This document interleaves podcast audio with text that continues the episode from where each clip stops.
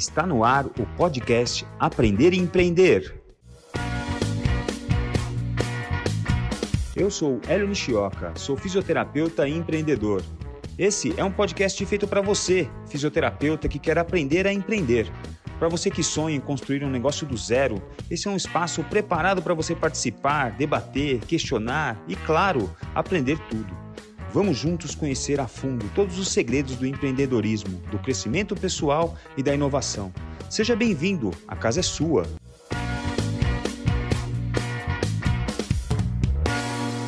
Bom dia, boa tarde, boa noite. Estamos aqui novamente com o nosso podcast Aprender a Empreender. Já, lembramos a você, já lembrando a vocês que nós estamos nas plataformas Spotify, Deezer, Apple Music e YouTube. Vai lá no YouTube e também no Spotify. Você consegue ativar, curtir o nosso canal para receber também, para saber, né, para seguir o nosso canal. E você também consegue ativar o sininho para toda vez que o Fisiortopedia lança um episódio, você vai ser notificado e não vai perder nada, né? Então, hoje, eu estou aqui também com um convidado, convidado muito especial, um, um amigo de longa data e que traçou o seu caminho começando pela fisioterapia, mas que depois encontrou algumas bifurcações pelo caminho aí e que a gente, a, a gente veio aqui para entender, conhecer e, e entender a história dele e também trazer um pouco de, de, de luz sobre alguns assuntos que fisioterapeuta não está muito acostumado a discutir, né? Principalmente, se fala muito em empreender no Brasil, se fala muito em, em ganhar dinheiro no Brasil, isso é muito importante, né? É muito importante que a gente tenha essa clareza de que é, trabalhar e ganhar dinheiro de maneira honesta, não, não tem problema nenhum nisso, a gente gerar riqueza, gerar emprego, né, gerar oportunidade para as outras pessoas, porque chega um momento em que, ao empreender, você, além de gerar o seu próprio sustento, você passa a gerar o sustento de outras famílias. Isso é muito nobre, isso é muito interessante, isso é muito importante. E é importante que homens e mulheres corajosos, homens e mulheres de valor, façam isso cada vez mais para que a gente consiga desenvolver não só o país, mas também desenvolver a fisioterapia no sentido do empreendedorismo. Nós temos é, é, realmente serviços de fisioterapia na mão de fisioterapeutas, serviços de fisioterapia gerando recursos e riqueza para fisioterapeutas, né? Eu venho de uma geração que atravessou é, um longo caminho, já tenho 25 anos de estrada, onde fisioterapia, na verdade, por muitos anos foi uma ferramenta para médicos ganharem dinheiro e nada contra médicos, mas que cada área ganhe o dinheiro na sua profissão, cada área ganhe dinheiro no seu trabalho, né? E que a gente possa aí ter serviços de fisioterapia cada vez mais elaborados, cada vez mais é, rentáveis e prestando um serviço de qualidade. Meu convidado de hoje, meu grande amigo Rafael de Barros, ele é fisioterapeuta pela Federal de São Carlos, fez pós-graduação no SET, é, é, é sócio fundador da SONAF, tem clínica, tem é, é, box de crossfit, né? Como se chama? Box de crossfit, não é academia, né? Ele é pós-graduado também, tem, uma, tem, uma, tem, tem algumas chancelas diferentes dos, na maior parte dos fisioterapeutas, mas que são muito interessantes. Ele é pós-graduado pela escola, em Escola Austríaca de Economia pelo Instituto Mises, grande Instituto Mises Brasil. Ele tem pós-graduação em Gestão Pública pelo INSPER, ele tem formação em liderança política pelo Renova BR e MBA em gestão estratégica pela FGV. Meu convidado de hoje é o fisioterapeuta e secretário de Desenvolvimento Econômico da cidade americana, Rafael de Barros. Bem-vindo, Rafa. Fala, Hélio. Bom dia, tudo bem? Bom dia, boa tarde, boa noite, né? É isso aí. é, muito obrigado pelo convite. É uma honra estar aqui participando do seu programa. É, e é isso aí, vamos. Eu sou, tenho uma história meio maluca aí, mas eu acho que dá para agregar algumas coisas. Estou é, completamente à disposição. Tenho certeza que o papo vai ser muito bom. Legal, muito legal, Rafa. Em primeiro lugar, por que fisioterapia, cara? Com outras profissões tão claras assim, medicina, direito, engenharia, né? Coisa que muitos rapazes gostam de fazer. Por que cargas d'água você virou fisioterapeuta? Bom, eu tenho um longo caminho aí na físio também, né? Eu já estou formado também há 21 anos, parecido contigo aí. É, cara, acho que como uma grande parte aí da, dos fisioterapeutas do esporte, né? Eu vim do esporte. Então, eu jogava futebol, eu tinha o sonho de trabalhar. Primeiro eu tinha sonho de jogar futebol, mas aí Eu tenho uma história também meio trágica. Com 16 anos, eu rompi meu LCA pela primeira vez. Com 18, eu rompi pela segunda vez, o contralateral. E aí eu vi que jogar futebol não ia mais, mas como eu já tinha passado por N fisioterapias no, ao longo dos últimos anos, e era bem aquela fase eu decidir o que, que eu ia fazer da minha vida, eu sabia que eu queria trabalhar com esporte. É, e aí, acho que até meio, foi meio que Deus que me levou mesmo, porque as lesões foram fundamentais aí para que eu curtisse essa área e falasse, não, eu quero estudar fisioterapia. Então, aí em 1999 eu ingressei na UFSCar, né, na Federal de São Carlos, é, e praticamente eu foquei minha vida aí na área da fisioterapia quase que 100% a fisioterapia esportiva. A Federal de São Carlos, eu não sei se continua assim, mas acredito que sim, é uma das poucas universidades que não te obriga a fazer estágio em todas as áreas. A gente faz estágio em quatro ou cinco áreas e eu fiz eu fiz ortopedia, eu fiz esportiva, eu fiz é, reabilitação cardiorrespiratória. Então assim, aliás, só cardíaca. Então eu fiz tudo voltado para o esporte mesmo. Eu não fiz estágio em pediatria, não fiz estágio em neuro, não fiz estágio nada, só, só fui estudar fisioterapia esportiva. É, então, saí de lá, falei, bom, quero agora fazer a melhor pós-graduação que exista em, em esportiva. Aí a, a, gente, eu conheci o SET na época, né, na Federal de São Paulo, né, na Unifesp. Uhum. E lá eu fiz o que eles chamam de residência, né, que é um curso integral. Então, é, de manhã você tem, a, você tem a, é, aula, à tarde atendimento e à noite aula de novo. Então, era, era bem pesado, assim. Foi, foi um ano fazendo pós lá na, no SET, depois fiquei como monitor do SET, então... E logo quando eu estava de monitor do SET, foi logo que surgiu a Sonaf. A Sonaf surgiu em 2003. Então, eu e o Márcio, né, o Márcio Antonello lá de Brasília, eram os dois únicos moleques que estavam lá naquele grupo que ia, naquele momento, fundar a Sonaf, né? Então, tenho bastante orgulho dessa história aí. Eu, particularmente, não gostava muito de morar em São Paulo, aquele caos, assim, uma coisa que me estressa, trânsito, não sei o quê. Eu tava doido para voltar para o interior. E aí, em 2005, eu voltei para o interior, voltei para Americana, onde eu fundei a IARF, Instituto Avançado de Reabilitação Física, né, voltado à fisioterapia esportiva. E ela existe até hoje, né, a clínica referência aqui da nossa região.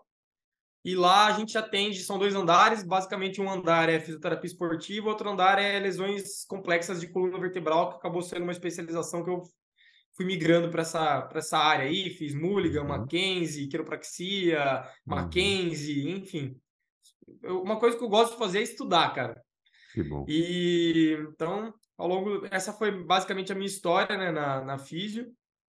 É, imagino que você vai me perguntar depois por que, que eu fui migrando de área, né? É, aconteceu enfim, comigo também. Aconteceu comigo também. É. É, eu, eu trabalhei com bastante ortopedista e, e, reabilitei muita lesão esportiva, muita LCA, muita lesão de manguito, muita prótese de quadril e joelho, muita é, artroscopia. E eu também migrei totalmente. Hoje eu só atendo paciente de dor crônica praticamente, poucos casos que eu atendo de, de trauma, assim, ou de lesão esportiva, na verdade eu acabo até passando para as pessoas, para os colegas, porque o meu foco mesmo é muito mais uma dor crônica e eu também não sei explicar direito por que, que aconteceu isso na minha carreira. Foi uma coisa natural, foi uma coisa que foi me levando e, e aconteceu comigo também, mas conta a sua aí. É, e a gente é muito empreendedor desde o começo, né, Hélio? Porque na nossa época, fatalmente você se lembra, mas talvez nem todos que estejam ouvindo aqui, os mais novos, talvez não saibam, mas quando a gente entrou no mercado, ninguém sabia nem o que era fisioterapia. Yeah. Né? Malemar, as pessoas achavam que era massagem, né? É, tinha, sim, muito médico que exercia a parte de fisioterapia, né? Eu lembro que teve uma novela, na época que a novela era muito assistida, que tinha um fisioterapeuta, porque teve um cara que teve uma lesão, é, um, um, protagonista lá teve uma, um acidente, e a pessoa de fisioterapia neurológica. Foi ali que as pessoas começaram a saber o que era fisioterapia. Então, a gente teve que desbravar bastante o mercado aí, né? De, de as pessoas não saberem exatamente o que era isso. Então, a gente é empreendedor desde Yeah. Sempre. Mesmo quem não empreendeu na fisioterapia teve que empreender porque é, a gente tinha que vender algo que ninguém sabia o que era. Quando eu montei a clínica aqui em Americana, é, eu estava num cenário mais terrível ainda, porque o interior de São Paulo ele é totalmente dominado por convênio, né? Então, e a minha clínica jamais atendeu convênio, eu nunca atendi convênio. Uhum. E então, assim, eu tava, eu tinha aberto uma clínica numa cidade do interior, onde eu não atendia convênio, as pessoas precisavam pagar para ser atendidas por mim, num ambiente onde ninguém pagava para fazer fisioterapia. Todo mundo fazia pelo convênio. Uhum. Então, eu uhum. tinha que ter, eu, eu entregar um baita resultado e mostrar valor para as pessoas e que, tipo, valeria a pena não fazer gratuitamente, que eles tinham essa, essa condição, para pagar por um serviço melhor. Então, assim, foi, foi desbravar mesmo. Hoje é muito mais tranquilo, tem bastante clínica trabalhando assim, mas naquela época não Sim. tinha, então era bem difícil mesmo. É, e essa história que você contou aí do, do, da novela, né? Hoje toda novela tem um fisioterapeuta, né? Porque antes era só o delegado, o padre, o prefeito, o é. empresário, é. né? O, o, empresário geralmente o malvadão da, da, da, da novela, né? Porque, né? É, é, é uma imagem também que é muito ruim que foi colocada para a população de que empresário é um explorador, que empresário é, um, é o vilão. E esse primeiro fisioterapeuta de novela foi o Roberto Rocha, que é um, um ator que é meu paciente, que é meu amigo. Ah, e, que legal. E, e você vê como o mundo é pequeno, né? Roberto Rocha que fez esse papel aí de fisioterapeuta na novela foi muito interessante. Rafa, e aí o que, que acontece, cara? Você é, se torna fisioterapeuta, começa a empreender, começa a crescer na sua profissão, você ganhou bastante destaque, eu acompanhava a sua carreira pelas redes sociais, você ganhou bastante destaque, teve primeiro uma clínica, depois teve o, o CrossFit, você é um cara que sempre treinou bastante também, né? Sempre gostou muito de treinar bastante. O que aconteceu com você que de repente você resolve ir para gestão pública? E o que, que aconteceu? Conta aí para gente. É, eu, cara, eu sempre falo que eu deixo eu, eu vou fazendo o meu trabalho da melhor forma que eu consiga fazer, então eu, eu sou meio perfeccionista, né? Mas eu sempre, eu falo que eu sempre fico muito atento aos sinais que, as, que a vida vai, vai te dando, né? Eu não fecho portas, eu não, não tenho, não sou muito apegado às coisas, então é, eu fui prestando atenção em tudo que acontecia na minha vida, né? Então, primeiramente, foi essa questão aí do CrossFit, né? Então, é, eu contei para vocês que eu rompi o LCA duas vezes, mas depois eu rompi mais duas. Nossa. É, eu, eu fiz uma relesão em cada joelho. Nossa. E na quarta lesão, na quarta lesão, todas jogando futebol, tá? Na quarta lesão, eu decidi que eu não ia mais jogar futebol e eu não ia refazer meu ligamento. Eu falei, chega, não aguento mais. Uhum. Foi quando eu conheci o CrossFit, né? E, e, eu sou um cara muito competitivo, então eu gostava do futebol não para brincar, eu gostava do futebol para jogar competitivamente no final de semana. Então eu treinava e competia no final de semana. Quando eu tive essa quarta lesão, eu decidi que eu não ia jogar mais e eu precisava achar um esporte que que era que fosse competitivo também, uma atividade física. Foi quando eu conheci o CrossFit, me apaixonei. Seis meses depois que eu estava treinando numa academia, eu falei, eu quero ter a minha também. Montei a minha e existe até hoje. O Rover está com sete anos de idade aí. E, enfim, então assim, eu não tenho, eu, eu gosto de sentir os sinais que a vida vai te te mostrando, e aí eu acabo. O que me, o que me faz me apaixonar, eu acabo tocando o barco, né? Uhum. E foi assim nessa mudança de chave aí. É, eu lembro em 2013, quando começaram as manifestações de rua, né, as maiores manifestações da história do Brasil e tudo mais. Naquela época lá, eu acompanhava política bem de longe, assim, né? Eu, na verdade, não entendia direito o que era aquilo e como aquilo influenciava a nossa vida tal. Só que com, em 2013 eu participei ativamente aqui em Americana da, das manifestações, né? 2013, 14, 15. E, e ali foi ali que o bichinho me picou, assim, falei, pô, meu, tá vendo? É, é assim, por mais que a gente não goste de política, é a política que direciona as nossas vidas, é, é a política que estabelece as leis, sejam elas boas ou ruins, né? O, o poder da política é muito grande. Então, é assim, se você não gosta e se afasta, ela não vai sumir da sua vida, ela vai continuar influenciando muito pesadamente na sua vida. Então, eu falei, não, eu, eu quero entender um pouco mais disso. Né? Eu preciso entender um pouco mais. Naquela época eu tinha um amigo, né, que me apresentou aí uns textos do Mises, do Hayek e tudo mais, que fala sobre liberdade econômica, né, mas é uma economia mais voltada em relação à política mesmo, né. Eu li dois livros lá, gostei muito. E aí, como eu disse que eu gosto muito de estudar, né? Eu falei, não, eu gostei, mas eu quero me aprofundar, eu quero conseguir conversar com alguém sobre esse assunto sem parecer que eu não entendo. Eu, eu já dei algumas aulas e palestras na minha vida e eu sempre falo, eu não falo de algo que eu não entenda, porque eu, naquela sensação de que tem alguém te ouvindo que sabe muito mais que você, para mim é, é ruim, entendeu? Então eu falei, bom, já que eu vou querer me aprofundar um pouco mais nesse assunto, eu vou estudar. E aí, em 2016 para 2017, eu resolvi fazer do nada uma pós-graduação em economia. Minha família falou: Jesus, esse bicho tá louco. O cara é fisioterapeuta, tem uma clínica bem sucedida, vivia super bem com isso. E agora vai fazer pós-graduação lá em São Paulo, vai ter que todo final de semana para São Paulo para estudar economia, que não tem nada a ver com, com o que ele faz, né? Uhum. Mas era isso, eu queria me aprofundar nesse tema. Então, eu peguei o Instituto Mises, eu fui tentar achar o melhor lugar possível para estudar isso também. No Instituto Mises, eu falo que ali mudou minha vida. É, foi, foi uma pós de quase dois anos, é, todo final de semana, onde além do conhecimento dos professores, então tem grandes professores, Hélio Beltrão, é, bom, enfim, é uma, um grupo muito forte do, do, do, Instituto Mises, né? Que é referência em, em escola austríaca, em economia liberal e tudo mais. Além dos professores, tinha um grupo, uma turma, a minha turma era muito boa, gente do Brasil inteiro, né? E ali foi quando eu entendi um pouco mais o que é liberdade econômica, a importância do empreendedorismo, a importância de o governo se meter menos na vida das pessoas, né? E, e trabalhar o que é essencial e não coisas que podem ser de, deixado para iniciativa privada. Então, aliás, Hélio, pode me cortar o que você quiser, porque, não, cara, pode falar. Tá, você tá três horas falando aqui. Então, você está aqui para falar. Você está aqui para falar. É. Mas aí então eu, eu, eu, virei minha chavinha mesmo. Falei, cara, não é possível que as pessoas não entendam isso. É, é, eu preciso falar mais disso. Eu preciso agora pegar esse conhecimento e aplicar para a sociedade, né? E aí eu fui estabelecendo os próximos passos. Eu falei, putz, não dá para mudar o jogo sem jogar o jogo. É muito difícil você mudar Sim. um jogo sem estar tá jogando, né? E então eu falei, cara, eu vou ter que dar um jeito de alguma forma entrar nisso aí porque aqui de longe, rede social ajuda? Ajuda.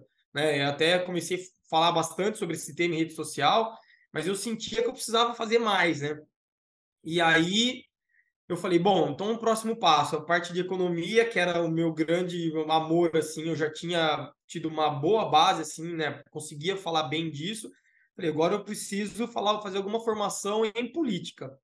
Aí uhum. tinha o Renova BR, o Renova BR é a, é um, uma instituição sem fins lucrativos, é, que é bancada por doações, não usa dinheiro público, uhum. cujo objetivo é formar lideranças políticas a partir de pessoas comuns.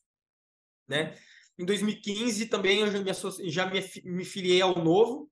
Na verdade, o Novo nem existia como partido ainda, eu já fazia parte do Novo. É, eu participava de algumas reuniões em Campinas, antes do Novo existir. Uhum. E então eu estava meio que direcionando para esse caminho aí, né? A Renova BR foi uma questão muito legal, porque tinha processo seletivo, tinha 30 mil inscritos, eram só mil vagas. Nós tivemos que fazer prova de conhecimentos gerais, prova de. Fizemos prova de QI, prova de vídeo, para mostrar como que era a sua oratória, comunicação tudo mais. Dessas 30 mil pessoas, mil foram selecionados. E aí eu fiz um, um, um curso de formação em liderança política, por um ano no Renova BR. E quando acabou o curso, dos mil formados, os que tiveram as, os 300 que tiveram as melhores notas foram convidados para fazer um módulo avançado. E esse módulo avançado ele era específico, eu podia escolher uma área. Bom, então você vai falar, você quer ir para saúde, educação, é, transporte. Eu escolhi desenvolvimento econômico, porque estava ligado já à economia que eu tinha feito. Então, eu uhum. fiz o módulo avançado do Renova BR em desenvolvimento econômico, né? E aí, isso aí a gente já está falando de 2019. Aí, no, no, ano seguinte, em 2020, eu fui candidato a vereador aqui em Americana. Não consegui fazer campanha por causa da clínica. Eu não uhum. entendia direito que era, como que era uma campanha. O Novo não abriu diretório aqui na minha cidade, infelizmente. Acho que foi um grande erro do Novo na época. Uhum. Era uma onda assim positiva para o Novo, que talvez tivesse aberto o diretório em várias cidades. Hoje a gente teria muito mais eleitos aí na, no, no Brasil, mas foi uma decisão, na época, na minha opinião, equivocada. A gente tinha um grupo muito forte aqui americano. E aí eu não pude sair candidato pelo Novo, tive que mudar de partido, mudei na época para o Republicanos, que ainda não era do Tarcísio nem nada, porque foi um partido que aqui me falou, ó, se você vier para cá, a gente deixa você, caso seja eleito, trabalhar da mesma forma que o Novo trabalharia. E aí fui para Republicanos, não consegui fazer campanha, mas mesmo assim eu fui muito bem votado, não entrei por 40 votos. Poxa. E é, e fiquei de suplente, né? Sou suplente ainda. E, eu, e aí o prefeito que tinha sido eleito, né, o Chico Sardelli, ele ficou interessado na, na história, né? Falou, pô, esse cara, ele me acompanhava, ele, o chefe de gabinete que atual também me acompanhava. Falou, cara, o cara é fisioterapeuta, foi fazer pós em economia, depois fez uma formação legal no Renova BR, foi candidato, não fez campanha. No sábado anterior à eleição, eu estava em Florianópolis visitando meu irmão que mora lá. Ninguém tentando falar, cara, cara é candidato, eleição semana que vem, ele está em Florianópolis hoje. Enfim, eu não tinha muita, muito conhecimento disso, e aí isso acabou chamando a atenção deles, que fizeram um convite para que eu assumisse o que na época era uma unidade de desenvolvimento econômico. Uhum. Ele, ela era uma unidade dentro da Secretaria de Planejamento. O prefeito anterior tinha é, extinguiu aí a Secretaria de Desenvolvimento Econômico na época para corte de custos e tudo mais, é, transformou uma unidade que foi anexada dentro do planejamento e a, a, a ideia do, do prefeito atual, do Chico Sardelli, era que o desenvolvimento econômico fosse um dos pilares do governo. Uhum. E para ser pilar do governo, ele teria, ela teria que voltar a ser secretaria. Só que no primeiro ano você não pode fazer isso, você tem que esperar virar o primeiro ano. Uhum. Então eu, eu virei secretário adjunto de planejamento, mas eu era responsável pelo desenvolvimento econômico no primeiro ano. E aí até tinha um, um outro político da cidade que apoiou o prefeito, que tinha uma certa dívida aí, que teoricamente ele seria o secretário. Mas eu falei para minha esposa, né, na época, cara, na época eu fui muito louco. Porque assim, eu entrei é, para a unidade de desenvolvimento econômico, sabendo pela boca do prefeito que no outro ano não seria eu. Seria uma outra pessoa que já estava acertado e só que assim, é um trabalho que eu sabia que ia ser é, 24 horas por dia, 7 dias por semana, e a clínica também dependia muito de mim. Então eu falei, meu Deus, o que, que eu vou fazer? Só que, cara, eu sou um cara movido a desafios, né? Eu, é, eu assim, tem, acho que as pessoas têm perfis diferentes, né? Tem gente que gosta muito de segurança, assim. Uhum. Pra, é, é confortante saber que você faz algo, que você é bom em algo, que aquela coisa é, te, te entrega o que você precisa para viver e, porra, saber que você vai fazer 20 anos isso na sua vida daqui para frente, muita gente acha extremamente confortante. Eu não, eu não gosto. Eu começo uhum. a perder a vontade, assim, puta, de novo, vou fazer mais quantos anos essa mesma coisa? Não consigo... Né? Então, a clínica, pra você ter uma ideia como eu sou assim, em 2005 a 2009 eu estive num prédio pequenininho, onde eu comecei a construir minha clientela. Em 2019 eu migrei para um lugar que era o dobro do tamanho, Uhum. Em 2014, eu migrei para um lugar que era quatro vezes o tamanho do anterior. Só que quando chegou, quando deu esse, esse time aí de cinco anos, que é a hora que eu viro a chave da minha vida, uhum. não tinha mais para onde crescer, porque a clínica estava num tamanho aqui que a cidade não comporta maior que isso. Uhum. E eu fiquei nessa sensação de que, meu, agora é isso aqui pro resto da minha vida, né? E, e aí, quando eu recebi esse convite, eu falei, nossa, eu vou aceitar. Porque é algo que eu estou estudando, era é, é uma coisa que eu tenho para minha vida, que eu quero fazer isso para minha vida. É um, é um caminho que abre um leque infinito de opções. Então, uhum. é, eu estou praticamente começando essa carreira, né? Uhum. Apesar de já estar num cargo importante aqui na minha cidade, acabou dando certo isso, mas é, eu estou praticamente começando nessa área.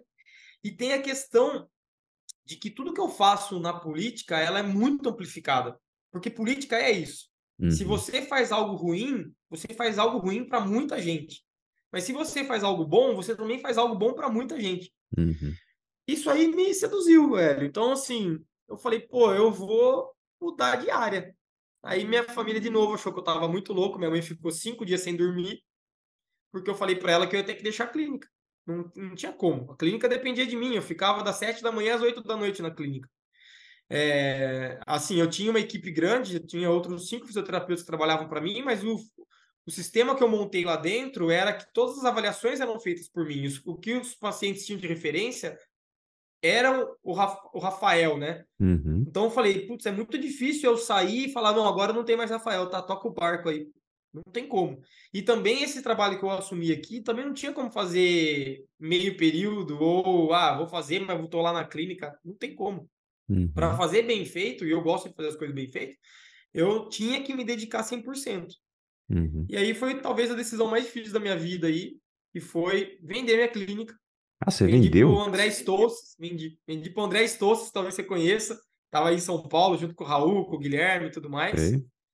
Ele é meu amigo, casou com a minha prima. Aí eu falei para ele, cara, tem uma oportunidade aqui que eu não sei, não sei nem se eu tô com uma, minha sanidade mental em dia de fazer, mas é, se você quiser comprar a clínica, eu tô focado no meu novo trabalho.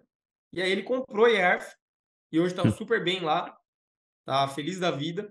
E eu tô feliz também. Então, agora faz, vai fazer aí três anos, né, que eu tô nesse trabalho novo aqui, é, de justamente lutar pelo empreendedorismo, né? Então, hoje o meu trabalho basicamente é melhorar as condições da minha cidade aqui para que nós empreendedores consigamos empreender da melhor forma possível que a nossa cidade seja o mais próspero, próspera possível, né? Legal. Então, cara, é, é basicamente isso é um resumo, né? Dá pra gente entrar Legal. em alguns detalhes aí, mas esse é o resumo dessa história aí, dessa virada de chave de ser fisioterapeuta, de ser bem reconhecido como fisioterapeuta e do nada falar, não, agora eu não quero mais ser isso aí, não. Eu vou virar a chave pro outro lado. É isso. Legal. E aí, você se envereda por esse mundo aí e eu queria que você explicasse para as pessoas que estão nos ouvindo qual é a visão eh, do liberalismo em relação à política. Qual é a, a visão que você carrega no seu, no- através dos seus estudos, no seu cerne, nas suas condutas? Quais são esses princípios que você carrega dentro de você? É, isso é muito legal, né? A- acho que a minha ideia é exatamente trazer esse conhecimento para a gestão pública, né? É, cara, a questão de, do liberalismo, né? As pessoas elas têm uma visão equivocada, né? A maioria, na verdade, do que é ser liberal. Então as pessoas acham que você colocar liberalismo em política é gritar um cada um por si, Deus por todos e Uhum. vira uma selva e cada e morre o mais fraco e sobrevive o mais Uhum. forte e pronto. Uhum. E não é isso, né?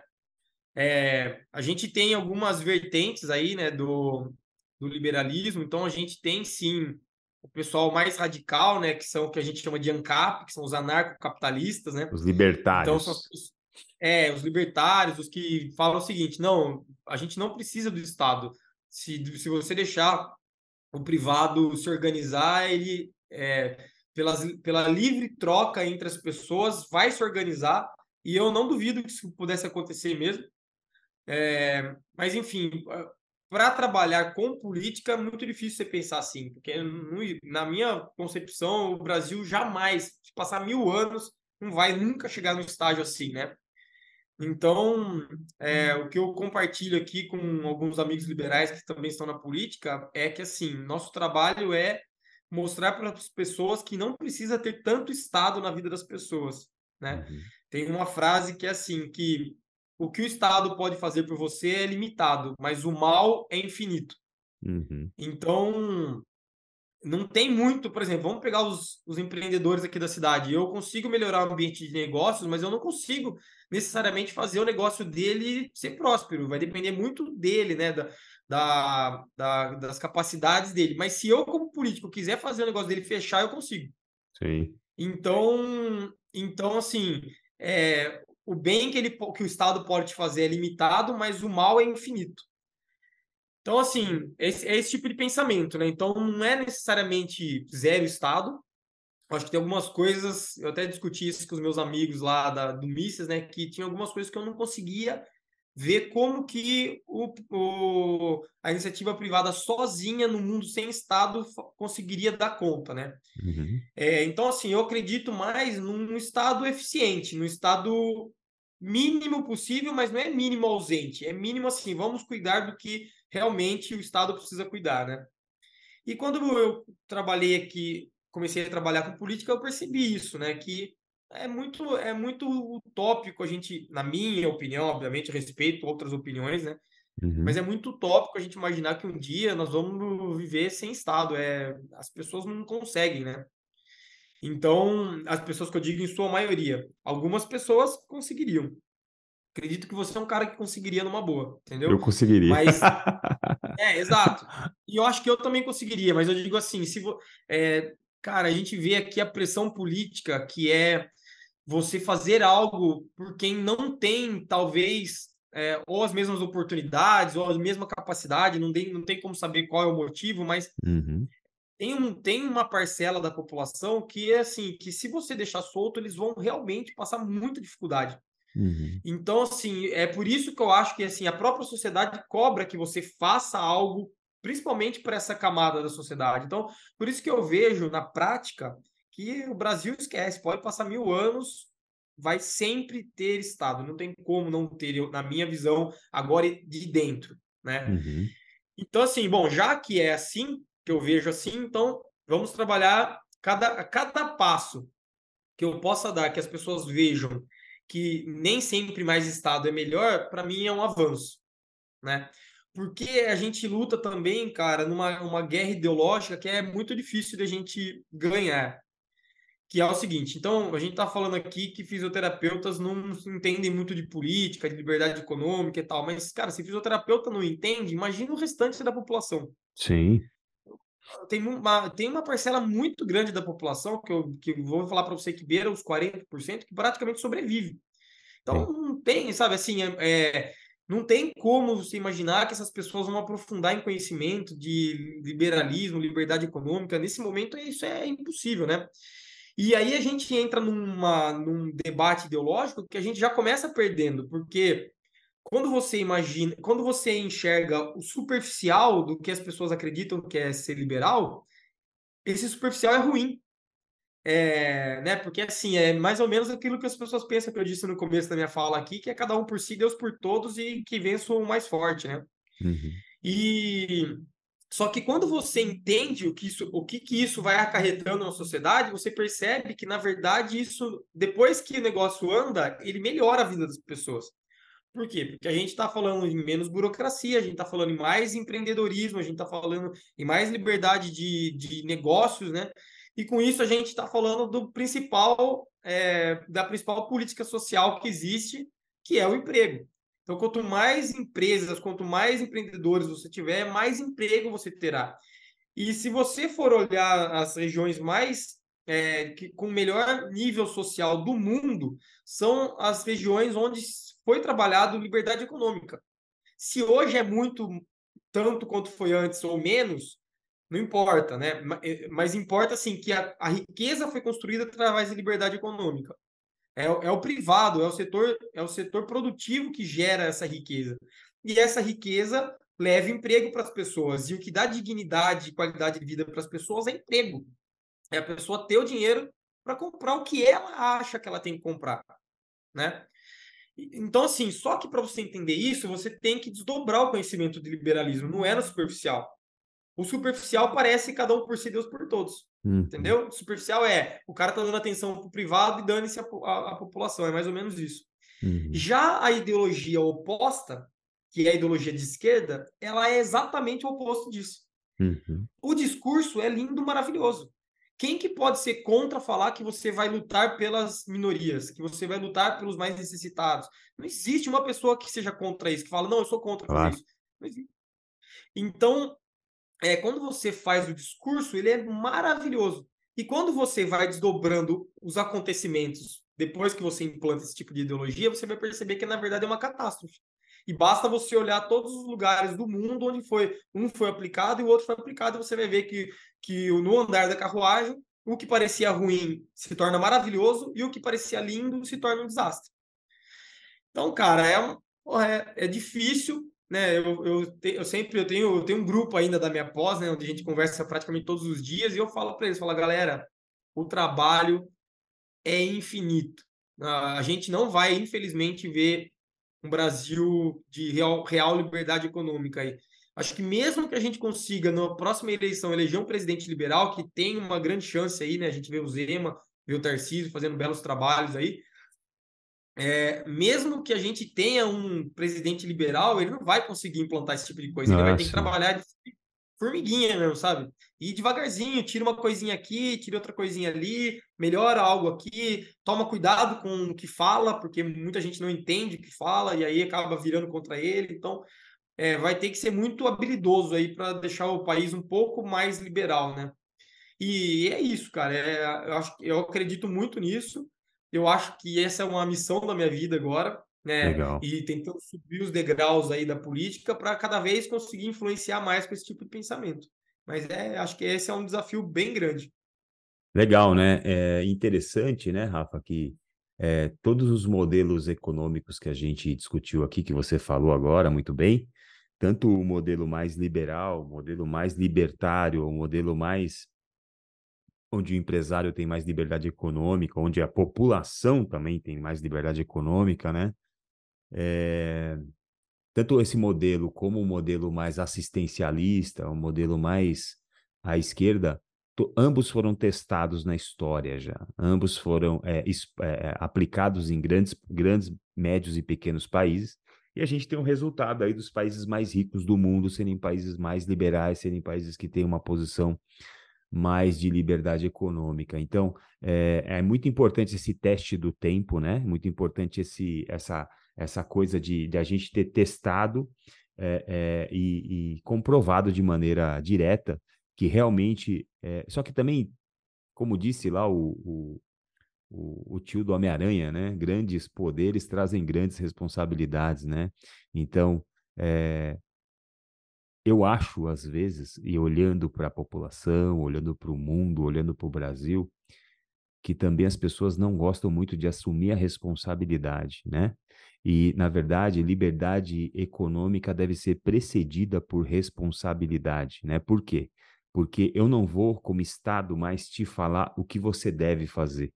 Eu não vou mais, como Estado, te falar para que lado você tem que virar. Eu vou, como Estado mínimo, te falar: olha, tá aqui, você pode fazer o que você quiser dentro da lei e você vai assumir a, a, a, as benesses, as responsabilidades, o lado bom e o lado ruim, o fácil e o difícil de toda decisão que você tomar.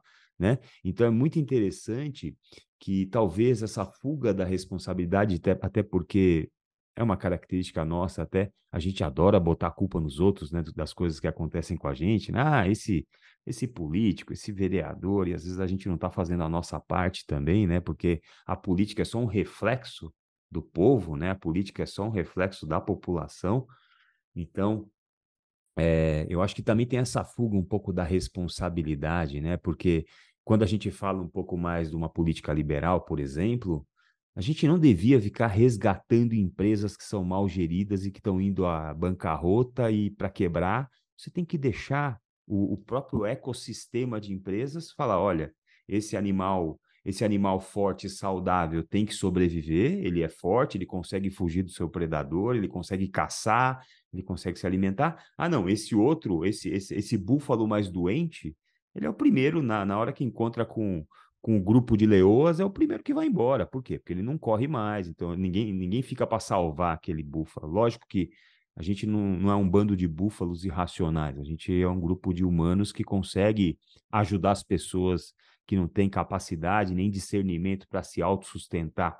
E eu concordo com você que a gente precisa ter políticas, ainda mais num país tão pobre como o Brasil, a gente tem que ter essas, esse tipo de políticas por um tempo ainda, mas né, essa política tem que ter um começo, um meio e um fim, e direcionar as pessoas, olha, aquele é o caminho da liberdade, com esse caminho aqui você vai poder ter o seu dinheiro, ter a sua, a sua condição e você vai poder tomar suas próprias decisões, né? Você vai poder tomar a sua liberdade. Então, essa coisa também da gente não assumir a responsabilidade dos nossos atos, não assumir a responsabilidade das nossas atitudes, também fa parece fazer, às vezes, as coisas jogarem contra uma política mais liberal, né? Sim. É, perfeito o que você falou aí, velho. É, é exatamente isso, né? A gente, para a gente pensar em um dia ter um país mais liberal, um país de liberdade econômica que seja sustentável, né? Porque se você pegar o governo anterior, bem ou mal, gostando ou não gostando dele, o país se tornou em vários aspectos, muito mais livre do que era antes, né? É, mas você vê que, por isso que eu falo tem que tomar muito cuidado com o que se fala, porque as pessoas, para você ter um país liberal que seja sustentável, que ele continue sendo e que consiga continuar progredindo nesse caminho, você tem que entender que as pessoas elas precisam ter o conhecimento do que está sendo feito, né? Conhecimento mais profundo. Por que, que você está fazendo aquilo e qual que é o final daquilo, né? O, que, que você espera de melhoria com aquilo? Então tem que tomar muito cuidado, né? Então, é, por quê? Porque, cara, a política vive de voto, né? Então, se você falar algo cuja maioria às vezes, por falta de conhecimento, fale, olha, não concordo com você, você não vai continuar ali, e provavelmente outro que falar o mesmo pensamento de você também não vai continuar ali. Então, até por isso que eu falo que tem que tomar muito cuidado com os discursos, porque você não está falando necessariamente para uma população que vai entender o que você vai falar. Sim, então sim, tem que sim. tomar, primeiro, na política você tem que tomar muito cuidado com isso. Né? Uhum. Porque uma coisa que você sabe que vai ser boa, as pessoas que vão ouvir não sabem que vão ser boas, que vai ser boa. Então a chance de você se dar mal com isso é grande. Então esse é o primeiro ponto. É, segundo ponto, aí você vai me lembrando os pontos que você tocou para eu não fugir de nenhum deles. Tá. Em, em relação a, a, ao teste da história, se você entrar aí no Google e, e, pegar o ranking dos melhores IDHs do mundo, Índice de Desenvolvimento Humano do mundo, pega a lista dos 15 primeiros. Aí você vai lá e pega a lista do, do ranking de liberdade econômica. Você vai ver que os 15 primeiros de um é a, me, é a mesma lista dos 15 primeiros do outro. Eles mudam a ordem, mas os 15 de um são os 15 de outro. O que mostra o seguinte, que desenvolvimento humano se dá com liberdade econômica. As pessoas gostando ou não disso, entendendo ou não o desenrolar disso aí, é assim que funciona. É... Infelizmente, não, não são todos que entendem isso, né? É, mas é fato, acho que a gente não tem um, outro caminho para prosperidade melhor do que liberdade econômica. Uma coisa, uma comparação que eu faço também, né, é que assim, é, eu concordo que políticas sociais elas são extremamente importantes. Como eu, eu concordo plenamente com você que ela, ela é importante, mas ela tem que ter um fim. Você tem que entender que isso é temporário e não pode ser perene, uhum. né? Mesmo porque você desregula toda a cadeia, que é o que uhum. a gente tem uhum. hoje. Hoje, a, a, a grande dificuldade do Brasil hoje para continuar crescendo é contratação. Por incrível que pareça, pelo menos aqui Sim. no nosso estado de São Paulo, Sim. todas as cidades que eu conheço têm muita dificuldade em preencher suas vagas. É, então, e, e, por que, que isso acontece? Porque as pessoas, é, se você tem um, um, um programa de distribuição de renda, que eu sou favorável, não sou contra, mas que ela, essa pessoa sabe que ela é perene, que vai durar eternamente. Se você, vamos supor, tem, tem gente hoje que recebe, por exemplo, bolsa de mais de mil reais no, no somatório. E hoje a gente tem um, a gente tem um salário mínimo, por exemplo, de R$ reais. E tem algumas profissões, principalmente de entrada no mercado de trabalho, que vai pagar próximo disso. A pessoa vai pôr na balança e falar: ah, cara, eu não vou sair da minha casa para ganhar 30% a mais, 40% a mais, e elas acabam não indo para o mercado de trabalho. Então, esse tipo de intervenção estatal, ela desequilibra algo que seria automaticamente equilibrado. Né? Porque o que, que acontece? Quando você tem uma restrição aí de. Quando você tem mais vaga do que pessoas procurando a vaga, a tendência é subir o salário, isso equilibra. E o contrário também, quando você tem muito mais pessoas do que do que vagas, você vai ter uma, um equilíbrio de redução salarial e isso faz com que as empresas consigam aumentar e aí volta a ter mais vaga. Então é o equilíbrio naturalmente que acontece quando você não tem intervenção estatal. Quando você uhum. tem intervenção estatal, mesmo que a sua intenção seja a melhor possível, que eu acredito que seja o caso, você gera um desequilíbrio aí, né? Mas aí fazendo uma comparação, é, qual, os melhores países, os melhores estados em relação a questões sociais do Brasil hoje são os, os estados mais ricos também. Né? É, São Paulo, é, Rio Grande do Sul, é, Minas Gerais, enfim, são os países, são os estados mais ricos. não estou falando que são maravilhosos, uhum. mas são uhum. melhores do que os estados mais pobres. Uhum. E esses estados mais pobres são os estados que mais têm é, política social, política de é, de transferência de renda e tudo mais, e, e, pode ver que eles não saem disso. Infelizmente, uhum. essa é a verdade, entendeu? Uhum. Então, o que, que faz com que São Paulo tenha um IDH melhor do que Nordeste, por exemplo. É porque tem mais política social aqui? Não, não é. É porque a gente tem mais liberdade econômica aqui. A gente tem mais empresas, a gente tem mais emprego, a gente tem uma economia mais robusta. Então, assim, a gente precisa de política social? Com certeza precisa. Mas ela tem que, tem, ela tem que ser mais é, direcionada a um cada vez menor grupo, que esse grupo vai diminuindo, diminuindo, diminuindo. E eu, eu tenho plena certeza de que a única forma disso, disso acontecer realmente é você estimular o setor produtivo. É estimular com que pessoas que sejam empreendedoras e quando a gente a gente pode entrar nesse assunto também, né? Quando a gente quando as pessoas amaldiçoam o lucro, né? Que, que é o que você falou no começo da sua fala também lá atrás, Sim. E o empresário é visto como malvadão. Na verdade, esse empresário ele pegou um recurso que poderia estar sendo aplicado em outra coisa. Ele poderia ter deixado quietinho lá no banco, rendendo, eh, sustentando sua família. Ele, ele arrisca tempo e recurso para gerar um negócio. É, com, com a aposta de que um dia aquilo vai retornar para ele. Né? Então, assim, ele tem que ser muito corajoso para empreender, ainda mais no Brasil, né? É. Então, é, empre... o empreendedor realmente é o cara que move a sociedade. Porque, como você disse, ele gera renda para ele, ele gera renda para a família dele, e daqui a pouco ele começa a gerar renda para outras famílias, para outras pessoas, e leva dignidade e realmente política social para a sociedade. É, né? Mas então, é, mas é errado. Pode falar, pode falar. Com cada um desses assuntos, se a gente entrar, a gente fica mais meia hora, fica né? porque aqui, dá para é dá para expandir cada um desses assuntos, entendeu? É, é muito interessante isso, Rafa, porque tem alguns pontos, né, assim, que me vêm, alguns insights, né? É, eu acho que governos, no geral, é, comunicam muito mal. Esse é um problema crônico de governos, é, até os melhores comunicam muito mal com a população.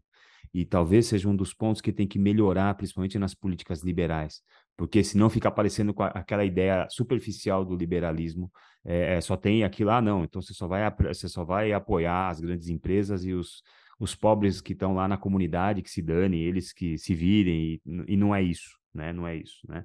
E a, a, a, a, a política social, ela deve ser uma política que hoje no Brasil é muito necessária, claro que é muito necessária, mas ela deve ser é, organizada de forma a ter uma contrapartida do cidadão que recebe esse recurso. Então, assim, eu te dou é, aqui uma ajuda de, de para você ter uma vida melhor, para você ter dignidade, mas você vai ter que estudar em tal lugar, ou, ou vai ter que estudar em algum lugar, alguma coisa que te ajude a ter um curso técnico que te ajude a. É, é, é como se você pegasse um bebê que está no colo e você precisa dar uma mamadeira para ele três vezes por dia. Você vai dar essa mamadeira, mas você vai falar assim: olha, agora você vai engatinhar, agora você vai andar, agora você vai estudar e agora, agora você vai se sustentar, né? A gente ter essa contrapartida, então assim, não é dar o dinheiro para a pessoa ficar em casa ou dar o dinheiro para a pessoa ficar no semáforo pedindo dinheiro, no, no né, botando criança para trabalhar. Na verdade, a gente tem uma contrapartida onde o, o cidadão, ele a, a, dignidade humana não é dada por alguém, não é dada pelo Estado. A dignidade humana deve ser conquistada pela própria pessoa, mesmo que no começo disso ela seja apoiada pelo Estado de uma maneira adequada, de uma maneira digna, mas que ela consiga, né? Porque a dignidade não é ser, ter dinheiro para se sustentar. A dignidade é você saber que você tem autonomia para trabalhar e trazer o recurso para dentro da sua casa e sustentar dignamente a sua família e não depender de ninguém, né? Não depender da próxima eleição para continuar aquela bolsa. Ou, oh, meu Deus do céu, se esse cara não ganhar, eu tô ferrado porque vai acabar. Então, assim, você ter uma perenidade construída por si mesmo, né? E aí você falou do empresário, né? Que é essa coisa do risco, né?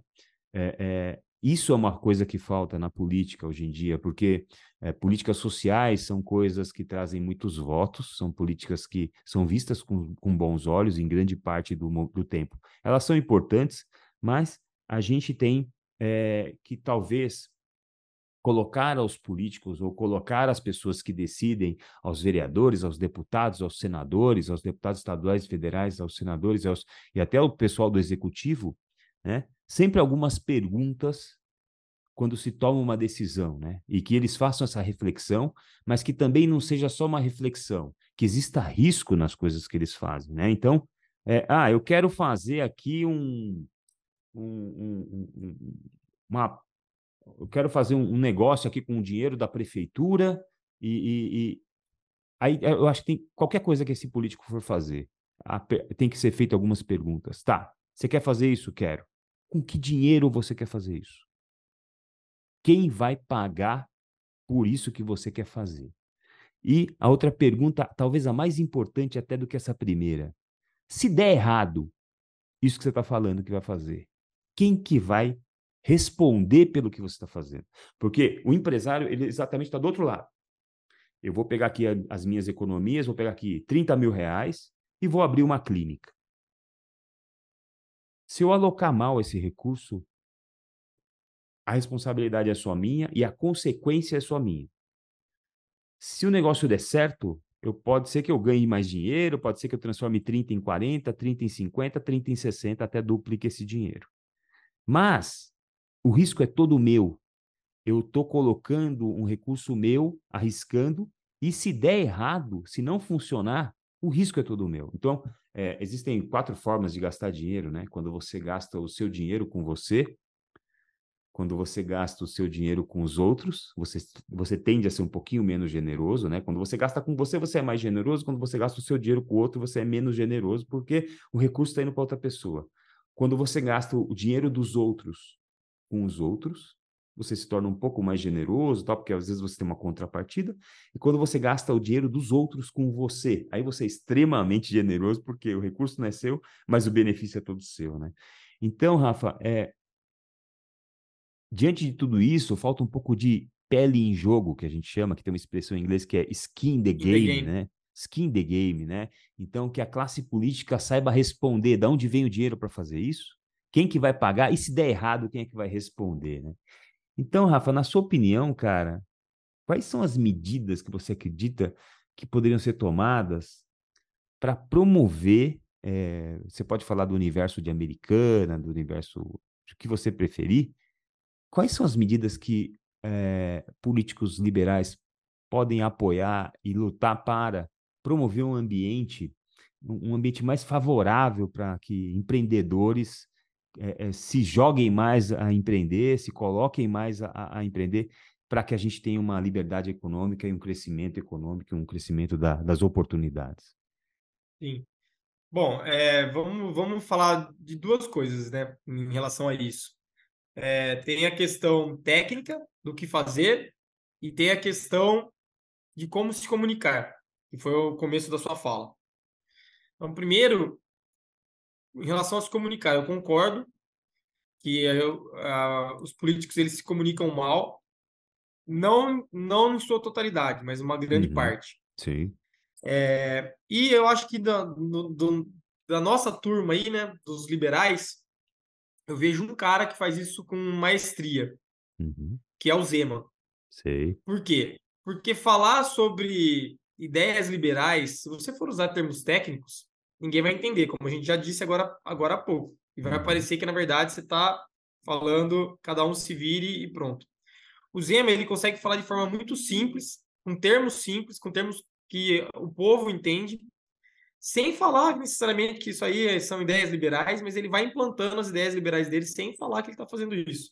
Uhum. Falando a língua que o povo entende e que o povo aí fala, nossa, é isso mesmo que a gente precisa.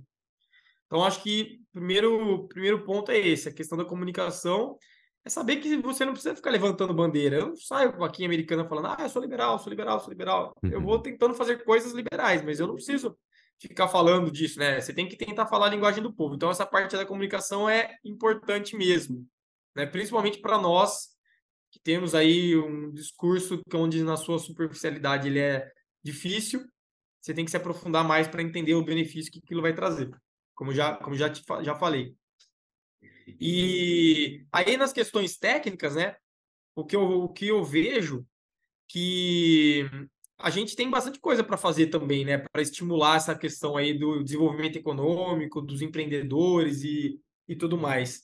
Acho que a primeira coisa que a gente tentou fazer quando começou o trabalho aqui é reduzir o máximo possível a burocracia, né?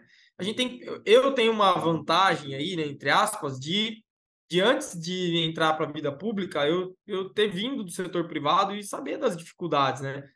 Eu até falo aqui para minha nossa diretora acabou de chegar aqui, né? Eu falava assim para ela no começo que, que tinha muita coisa que a gente faz aqui dentro do poder público que o empreendedor não está habituado, nem com os termos, nem com a forma de se fazer e tudo mais. Sim. Então, assim, é, deixar, deixar isso mais fácil para que a pessoa que vai empreender, porque assim, se você vai abrir um negócio, se você vai abrir uma padaria, você está focado no serviço que a padaria oferece. Você está focado em fazer pão, em atender a, a população.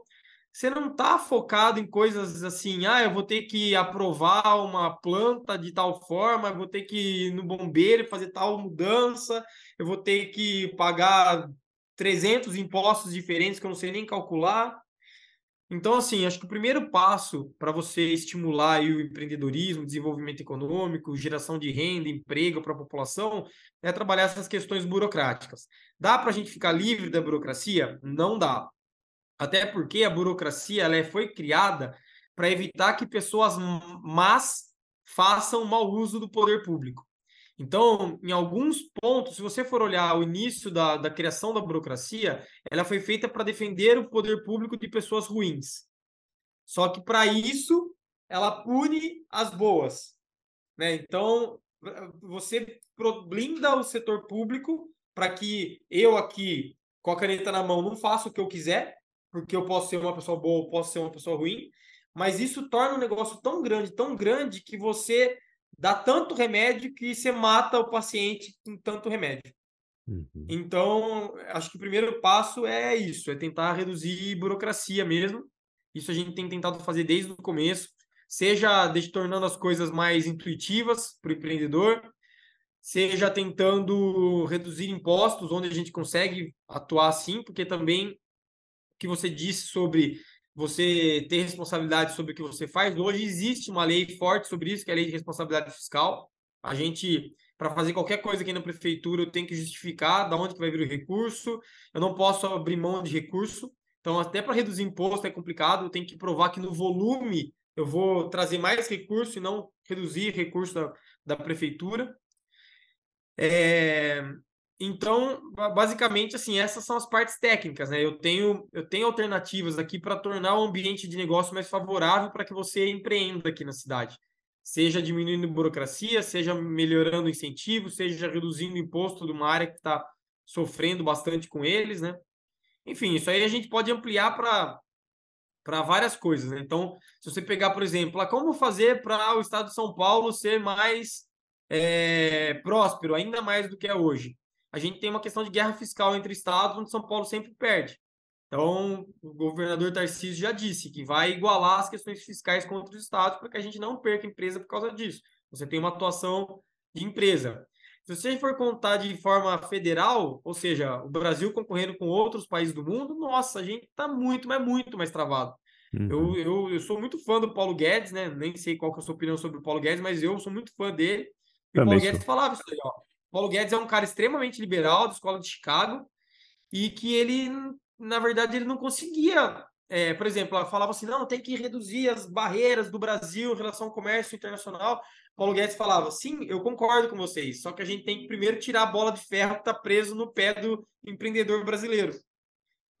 Entendeu? Então, assim, é um caminho muito complexo para tornar realmente o Brasil um lugar mais próspero é, mais livre, é, mais igual assim aos outros países mais liberais do mundo. Mas o caminho é esse: é você trabalhando na Legal. burocracia, Legal. tirando essa bola de ferro aí dos nossos empreendedores. É o que a gente tem tentado fazer aqui Americano.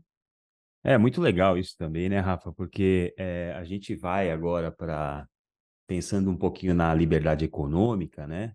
É, porque geralmente as pessoas são é, é, a questão do skin the game, a questão da pele em jogo, né? Faz com que o serviço é, dependa absolutamente e simplesmente do cliente, né? Então, uma empresa só vai sobreviver se prestar um bom serviço, se atender às expectativas do cliente. Isso aumenta a competitividade, isso aumenta os desafios do empreendedor, porque é, num lugar que tem 10 padarias, pão é pão, né? E aí, como é que você compete? Você compete fazendo um pão de melhor qualidade, um preço mais competitivo, é. diversificando sua carteira, exatamente, e, e, talvez negociando com seus fornecedores, diminuindo os custos, né? E é, é, é por isso que é importante, talvez, a liberdade, e é por isso que a liberdade também, às vezes, incomoda, né? Porque é, para você ter uma clínica cheia de pacientes, você tem que prestar um bom serviço. E não adianta prestar um Sim. bom serviço por um mês, nem por 60 dias, nem por seis meses, nem por um ano. Se o cara passar lá agora e passar daqui cinco anos, se a empresa continua querendo é, continuar é, com sucesso, ela tem que continuar prestando um bom serviço.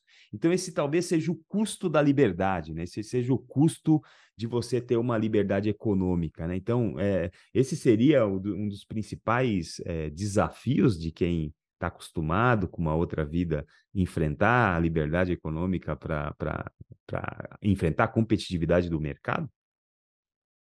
É, é, é, você até tinha falado um pouco antes, né, sobre isso, que é a questão da responsabilidade, né? Você só consegue pensar em livre mercado de verdade se as pessoas entenderem que elas são responsáveis pela sua, pelos seus atos, né? A gente é cobrado aqui, vira e mexe, de alguns setores da cidade que, que o comércio está mal e tudo mais. Enfim, é, é isso. Um pouco é isso. Você, se você for fazer uma comparação dos lugares que estão mais prósperos, dos lugares que estão menos prósperos, você vai entender que é, pouca pouca motivo dessa diferença é relacionado ao poder público, né? E sim a responsabilidade do que você está fazendo para se diferenciar, né? E aí eu tenho um desafio dentro do poder público que é mostrar isso sem parecer que eu estou negligenciando o problema, entendeu? Então, como eu te disse, as pessoas cobram por esse tipo de atitude. Então, você, é um desafio muito grande. Às vezes é um desafio interno aqui, eu não posso nem exteriorizar, como, como fazer para que as pessoas entendam isso e consigam é, melhorar as, as, vidas por conta própria, sem parecer que eu estou negligenciando o problema delas, né? Sim, então é um desafio sim. enorme. E aí, Hélio, até é, é, eu, cara, é muito difícil conseguir fazer essa comparação e trazer alguma, alguns pontos do setor privado para o setor público, né?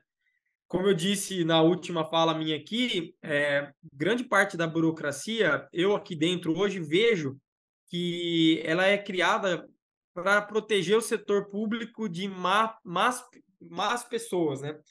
Então, vou dar um exemplo, né, que é uma coisa que o setor privado sempre critica, e, e, que é, por exemplo, a estabilidade do servidor público, né, que, que é o que acaba inibindo um pouquinho essa questão do privado, que, que você citou muito bem, porque no privado, assim, você tem aí sua clínica, cara. Se você atender mal um cliente, o cliente vai parar de aí.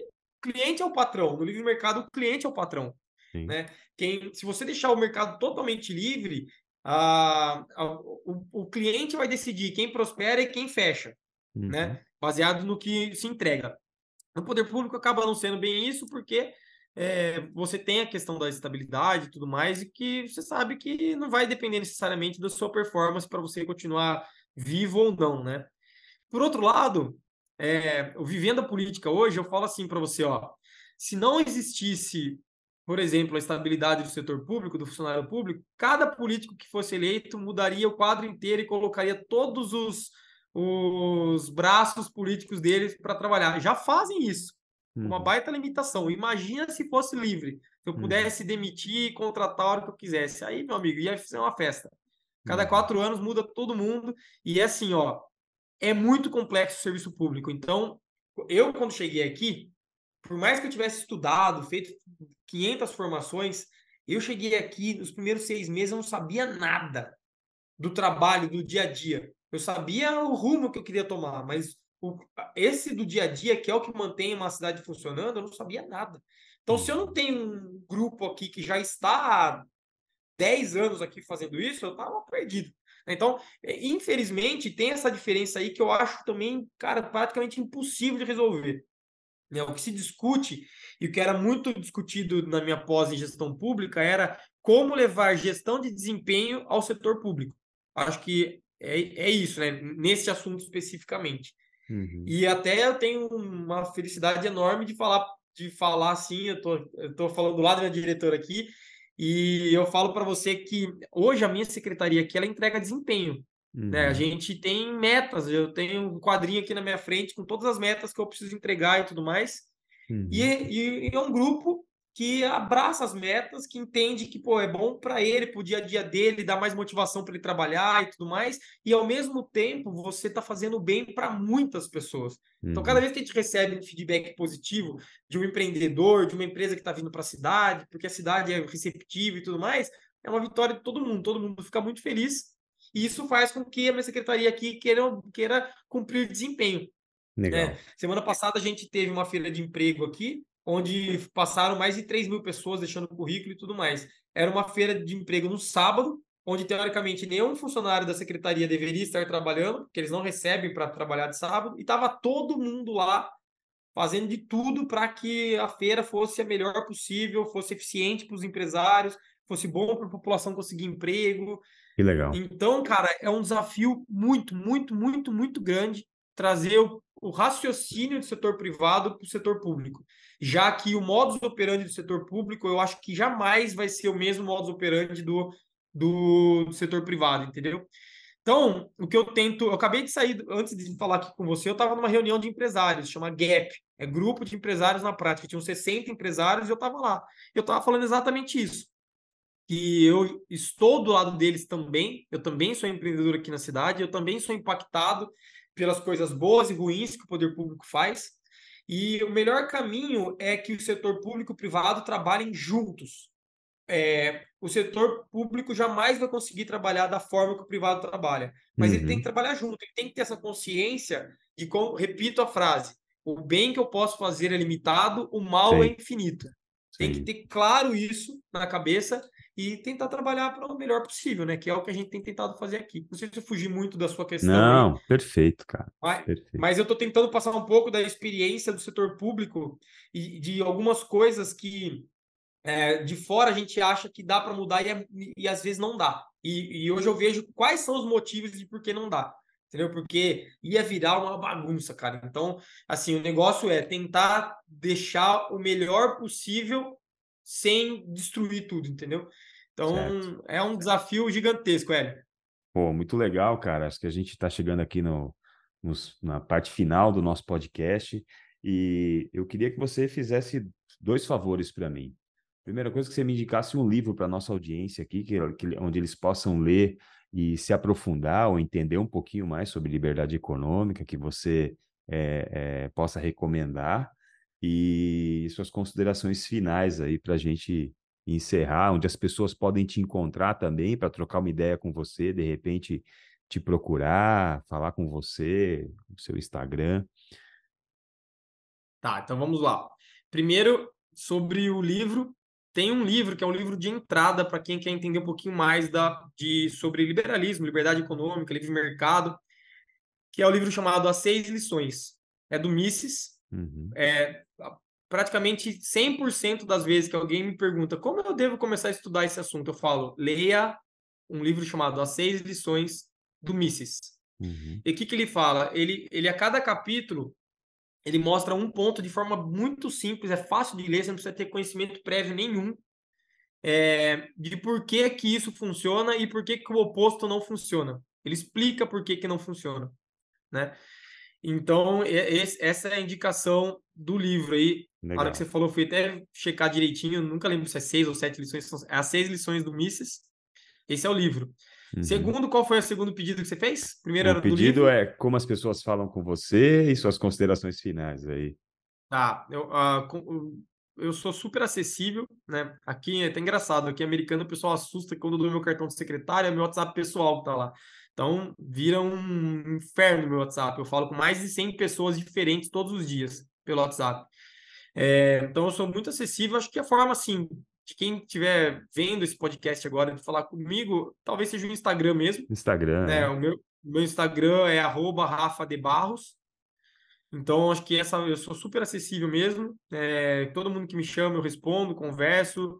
É, respeito muito opiniões divergentes. Claro. Eu sou um cara que evita ao máximo brigar. Eu, eu, tenho amigos que pensam completamente diferentes de mim.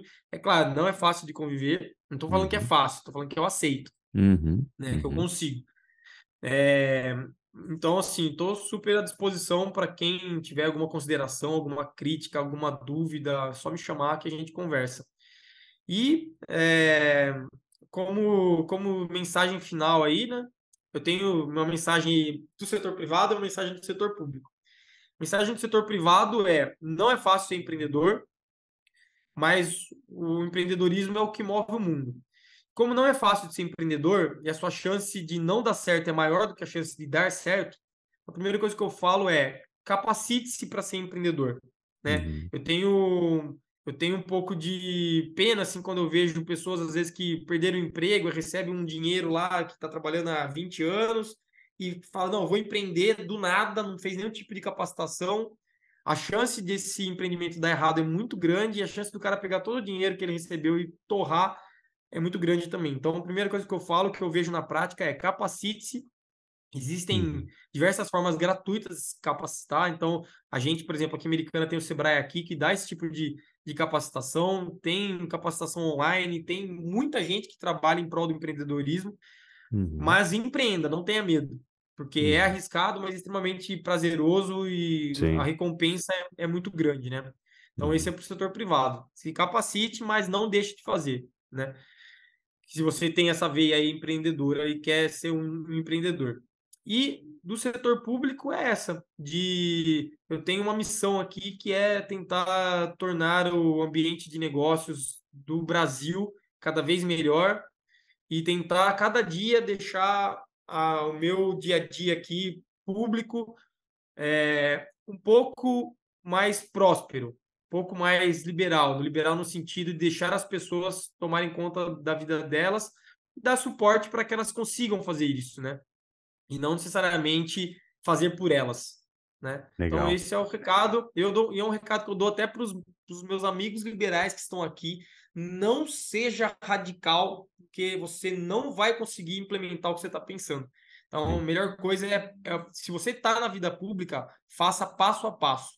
Uma vez eu, eu ouvi uma palestra de um cara chamado Gianluca Lorenzoni, que ele fazia parte da equipe, ele é do Mises e ele fazia parte da equipe do Paulo Guedes. Não era um cara que ficava muito nos, no, nos holofotes aí, mas era um cara de bastidor muito bom.